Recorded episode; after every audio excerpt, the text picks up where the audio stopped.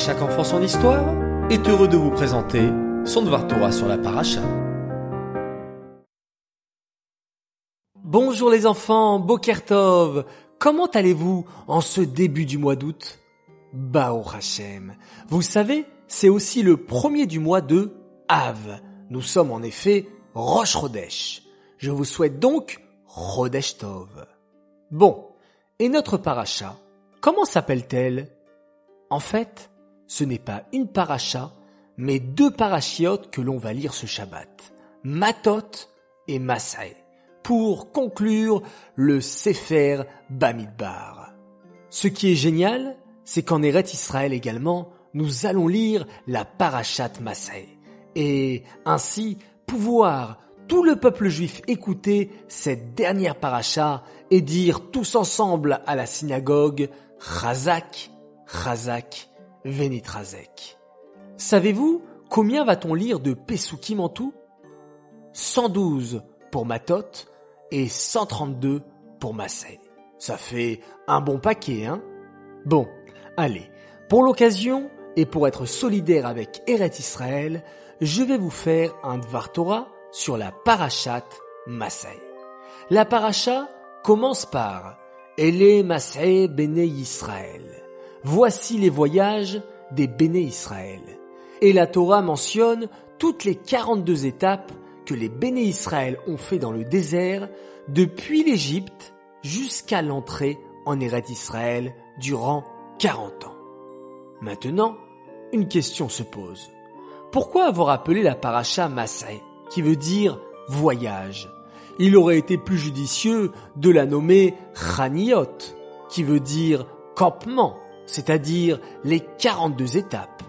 Ce sont les étapes qui sont le plus important, et non les voyages entre chaque étape. La réponse est la suivante. La mission d'un juif n'est pas de rester dans un endroit, dans une étape, et ne plus bouger. La mission d'un juif c'est de toujours avancer, bouger, progresser et donc voyager. La Torah met l'accent sur cette notion de voyage pour nous dire que c'était les voyages des béné Israël qui étaient le plus important et non les étapes. C'est un enseignement pour nous les enfants. S'il nous arrive parfois de faire une erreur, une bêtise, il ne faut surtout pas rester dans cette erreur. Il faut vite bouger et faire tes chouvas regretter son erreur et avancer à l'étape suivante. Et même pour un tzaddik, il pourrait se dire, bon, moi, je fais déjà ma tefila, je fais toutes les mitzvot, j'apprends beaucoup de Torah, je peux rester à mon niveau. Non et non. Lui aussi, il doit bouger et voyager vers un niveau encore plus haut.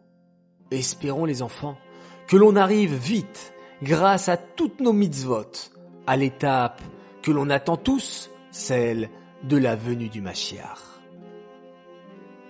J'aimerais dédicacer ce Dvar Torah à l'occasion de la Iloula en ce Rosh Chodesh Av d'un très très très grand tzaddik, Aharon à Cohen.